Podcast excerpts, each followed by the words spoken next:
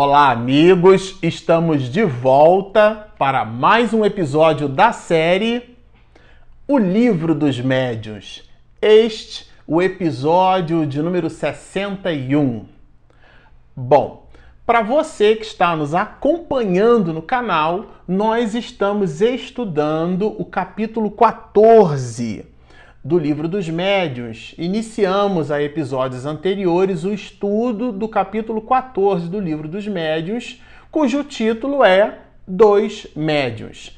É, inclusive, em episódios passados, logo que iniciamos o estudo desse capítulo, é, sinalizamos que se o livro é o livro dos médiuns e esse capítulo é dois médios, então ele é um dos principais capítulos desta obra. Daqui para frente vocês vão observar que Allan Kardec vai criando especializações nos seus enunciados, isto é, ele vai desdobrando, vai aumentando, no... vai aprofundando o tema. E aqui até o momento, nós já estudamos sobre os médiuns, sobre a mediunidade de efeitos físicos, aquilo que ele mesmo chamou de pessoas elétricas, fez uma distinção, não sendo essas pessoas exatamente médiuns, e aí nós fizemos várias considerações e desdobramentos sobre esse assunto. Os médiuns sensitivos ou impressionáveis, a mediunidade da intuição que perpassa por esse campo, por esse tipo de médiums. Ele, Allan Kardec, inclusive, vai dizer que a maioria das especificidades da mediunidade passa por esses quesitos. A do médium é, audiente, aquele capaz de ouvir a voz dos espíritos, essa voz pode se manifestar de forma exterior ou interior e os médios falantes, já que ele estava é, falando da possibilidade do médium é, ouvir os espíritos, agora é o médium quem fala, emprestando seu instrumento fonador à sua possibilidade aonde o movimento espírita inclusive vai chamar de médium psicofônico. Essa palavra, ela aparece uma única vez no livro dos médios no capítulo 32. A gente está no capítulo 14, vai levar um tempinho ainda, mas ele trabalha esse conceito, esse assunto e, e chama de médium falante. É, depois a gente estudou ah, os médiuns videntes, a possibilidade que alguns muitos possuem de ver os espíritos. Ele, inclusive, Allan Kardec, fez uma distinção e nós estudamos essa distinção, que algumas aparições podem ser eventuais e não necessariamente a pessoa que observa um determinado espírito, porque ele, esse espírito, quis se mostrar presente por algum motivo, né? Ele densificou a sua realidade perispiritual fazendo-se presente. O fato da manifestação é, não pressupõe, no caso da vidência, que aquela pessoa que esteja visualizando o espírito seja exatamente um médium vidente. Mas existem casos é, de pessoas que podem efetivamente ver os espíritos. Ele, Allan Kardec, vai dizer que esse caso é um caso mais específico, quão igualmente raro. E agora nós vamos entrar numa outra especificidade. De verdade, vamos encerrar o episódio de hoje é, com estudando, completando o estudo do capítulo 14. E ele, Allan Kardec, vai trazer para nós as informações dos médiuns sonambúlicos, a gente já vai ver o que, que é isso, um tipo de mediunidade, que é a mediunidade de cura, ele chama de médiums curadores. E por último, e não menos importante, os médiums pneumatógrafos. Nós já estudamos isso anteriormente. Esse processo de, de pneumatografia, esse pneuma é, vem de, de, de ar, né? grafia através do ar e o ar considerando o espírito. O Velho Testamento é muito cheio dessas expressões, dessa metáfora, desse simbolismo, e a gente vai. É estudar com Kardec que tipo de mediunidade é essa, quais são as suas implicações e o que de melhor é, a gente precisa retirar deste entendimento, fechando um circuito do espectro de tipos de mediunidade. Ele aqui no capítulo apresenta um, um leque das, das especificidades da mediunidade. Bom, agora, estudando é, os médiums, a mediunidade sonambúlica, é, é, importante que se entenda o seguinte: o próprio Allan Kardec vai dizer isso.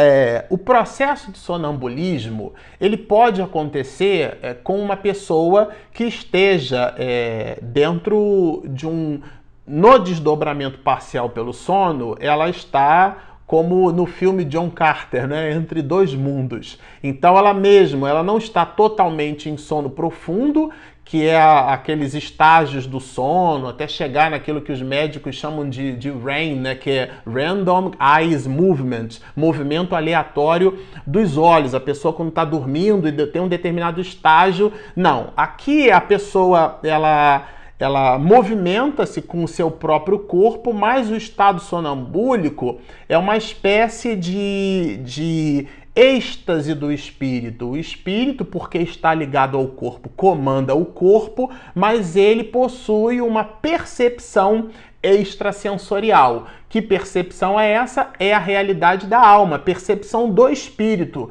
tendo inclusive aquilo que o próprio codificador vai chamar de uma espécie de dupla vista, a vista material e a vista espiritual. Então, no estado de sonambulismo, ele, o espírito, a pessoa, poderia então é, ter com os espíritos, é, entrevê-los e dinamizar com eles. Ah, o processo de sonambulismo em si mesmo, ele não é considerado um processo mediúnico. Quando a gente considera o processo como sendo mediúnico, quando há a intervenção do espírito, ali sim nós podemos chamar de mediúnico. Então ele vai dizer assim: o sonambulismo pode ser considerado como uma variedade da faculdade mediúnica, ou melhor, são duas ordens de fenômenos que frequentemente se acham reunidos. Que duas ordens são essas? As que comentamos, que ele vai descrever a capacidade que nós possuímos de estarmos dentro de um processo de êxtase, estabelecendo uma, uma certa dupla vista, e aí é o próprio espírito quem vê a própria pessoa dentro do processo da, da hipnose, dentro do processo que incite o sonambulismo, é o próprio espírito. Quando há intervenção de outrem, porque quando esse médium, ele, quando ele, a pessoa, né, em estado sonambúlico, torna-se médium, é quando ela efetivamente é, estabelece o contato com o espírito no mundo espiritual, o espírito diferente dela mesma. Porque esse fenômeno é, pode ser traduzido como um fenômeno anímico, que vem de ânima, alma, isto é, vem da própria pessoa.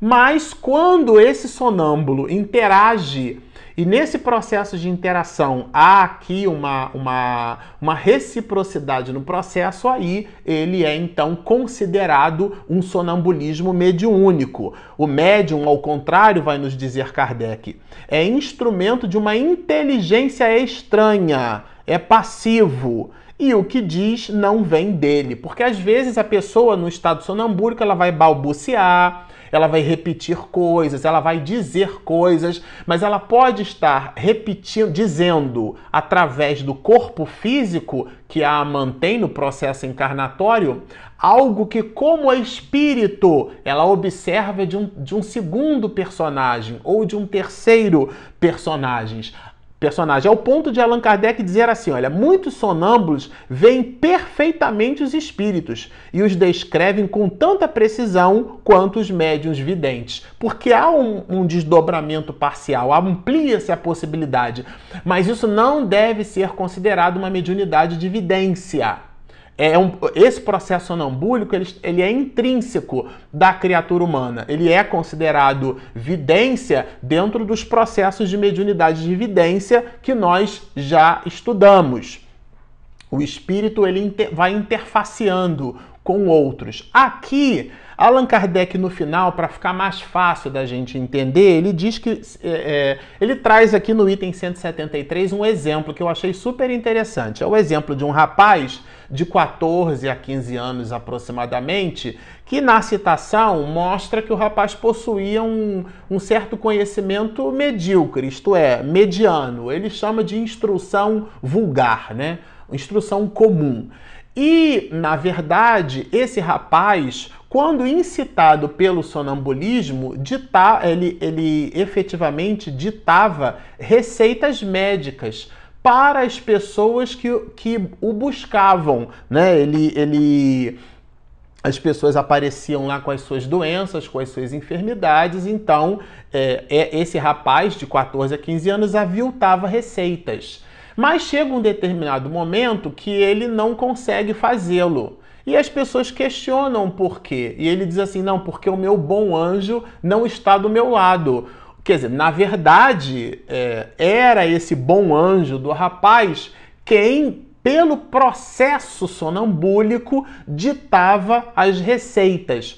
Como o, o espírito, o anjo bom desse rapaz não estava presente por algum motivo naquele momento, a receita não podia, não podia ser aviltada, não podia ser construída e formatada. Entenda se não estava naquele momento no, nas, nas suas mais variadas formas, nuances e aspectos, porque eventualmente o espírito estava ali presente, mas não se fazia visível para o rapaz. O item não explora a questão. O fato é que o processo sonambúlico do rapaz, naquele instante, não conseguia captar a percepção do espírito. Então vocês vejam que a mediunidade sonambúlica traz é, é, desdobramentos bem interessantes. Bom, e de, em cima desses desdobramentos, é, nós retiramos aqui aquilo que o próprio Allan Kardec vai chamar de sonâmbulo médium, porque o sonambulismo é, é, é um comportamento que pode ser incitado em nós. Mas quando ele, nós, dentro da dinâmica do sonambulismo, estabelecemos contato com o espírito, aí aquele processo pode ser considerado como sendo é, mediúnico, sonambulismo mediúnico, e ele chama de sonâmbulo médium. Vejamos o que vai apontar é, Allan Kardec, retiramos um trechinho aqui do item 174 para a gente encerrar essas questões. O sonâmbulo que fala por si próprio pode, portanto, dizer coisas boas ou mais, exatas ou falsas, demonstrar mais ou menos delicadeza e escrúpulo nos processos de que use, conforme o grau de elevação ou de inferioridade do seu próprio espírito. Sim, porque é tudo aquilo que nós já comentamos até então. Ah, o processo de assimilação dos fluidos, de identidade vibratória, de simpatia, de sintonia espiritual, fala bastante da condição do médium. O médium que é o responsável por todo o processo de comunicação, esse médium, ainda que este, esta, este processo possa ser considerado como sendo puramente mecânico, nós estudamos aqui em episódios anteriores, quando a manifestação ela é física e ela é barulhenta, turbulenta, o próprio Allan Kardec vai dizer que é importante que o médium se imponha à vontade do espírito, mostrando que mesmo nos processos de comunicação é, puramente mecânica, vamos dizer assim, é, ainda assim, o médium é o responsável e ele precisa possuir, conquistar senioridade por sobre este mesmo processo. Então, o, dentro da dinâmica do sonambulismo, portanto, o que ele vai observar, a troca de informações que ele vai ter com outros espíritos, gira em torno da sua condição moral, fala bastante o seu aspecto moral diante dos processos de comunicação. Agora, aqui, o próprio Allan Kardec vai separar a questão 425 do Livro dos Espíritos, que fala do sonambulismo natural sendo esse processo da criatura humana, né? E, e, estabelece uma relação dele com, com os sonhos. E a resposta dos espíritos é bem interessante, porque ele vai nos dizer que é um estado de independência do espírito mais ou menos completo do que no sonho, estado em que maior amplitude adquirem suas faculdades. A alma tem então percepções de que não dispõe no sonho, que é um estado de sonambulismo imperfeito. Então ficou claro, o espírito continua imprimindo na nas células da memória os registros que consegue absorver como espírito munido do seu perispírito, que é o seu corpo espiritual, transladar estas mesmas percepções da realidade extrasensorial para a realidade física. Quando isso se dá sem o contato de um espírito, é chamado de sonambulismo natural, conforme vai descrito na questão 425. Quando este processo se dá e há comunicação, como o exemplo do rapaz que a gente trouxe aqui no item 173, quer dizer, o rapaz aviltava receitas porque, na verdade, no processo de sonambulismo, ele as recebia de um outro espírito. Aí isso sim caracteriza um processo como sendo aquilo que Allan Kardec vai chamar de médiums sonambúlicos. Bom, Agora, Allan Kardec estabelece aqui para nós um penúltimo item, um penúltimo tipo de mediunidade, é, que dentro até do movimento espiritista a gente faz uma singela confusão a respeito desse tipo de mediunidade, que é a dos médiuns curadores. A mediunidade de cura, Allan Kardec vai definir assim: esse gênero de mediunidade consiste principalmente no dom que possuem certas pessoas de curar pelo simples toque, pelo olhar, mesmo por um gesto, sem o concurso de qualquer medicação. É, Amélia Rodrigues vai nos dizer nas suas obras, pela psicografia segura de Divaldo Pereira Franco, que a sombra de Simão Pedro, a sombra dos discípulos projetada por sobre as pessoas, curavam-nas. Tamanha era a condição, quer dizer, eram verdadeiros médios de cura. Mas essa mediunidade de cura é importante que se entenda é, que no estudo da doutrina espírita nós vamos perceber que há pessoas dotadas dotadas de um magnetismo. Esse magnetismo que o próprio Franz Mesmer, o pai do mesmerismo, da qual Allan Kardec super se interessou no século XIX, vai é, é, perceber que ele é inerente à criatura humana. Quando esse magnetismo ele é canalizado e potencializado pela vontade de um espírito aí sim nós podemos dizer que trata-se de uma mediunidade de curar. Então, é do mesmo jeito que nós entendermos como o estudo aqui dos médiums sonambúlicos. A mediunidade de cura ela é caracterizada pela ação de um espírito no processo. Então, Kardec vai, vai produzir o seguinte apontamento. Nos médios curadores, a faculdade é espontânea e alguns até a possuem sem jamais terem ouvido falar de magnetismo, porque o magnetismo é o agente capaz de permear essa confluência é, é, vibratória. Então, o princípio vital do qual nós estamos é, munidos é uma espécie de combustível para a nossa existência, ele pode ser, assim como nós o fazemos na transfusão sanguínea, né? A gente doa sangue para uma outra pessoa é, e depois se alimentando, a gente consegue reconstruir aquilo e, e, voltar à posição anterior. Do mesmo modo, a gente consegue transfundir esta energia animalizada, este fluido vital, através de propriedades magnéticas, através da doação dessas vibrações. Estas vibrações, este magnetismo, que é uma sofisticação e, portanto, uma derivação do fluido cósmico universal, ele agora é modificado ao ponto de se transformar nesta propriedade física que nos mantém organicamente é, por sobre a face da Terra, mantém as estruturas orgânicas, esse, esse princípio vital pode ser pelas condições é, que, do ponto de vista de magnetismo, a pessoa possua, ela pode ser então transfundida para um segundo, pela imposição de mãos, por exemplo. Nas casas espíritas a gente vê, vê muito isso. Isso pode ser considerado um mecanismo de cura quando ali há um espírito na intervenção do processo. Então, Allan Kardec vai descrever: a maioria das pessoas que podem ser qualificadas de médiuns curadores recorre à prece, que é uma verdadeira evocação. Achei sensacional isso aqui porque explica bastante. Na hora em que a pessoa ora e pede a Deus o concurso, aparece alguém, você vai aplicar um passe é, e aqui a gente não vai entrar nos trejeitos e na mecânica do processo.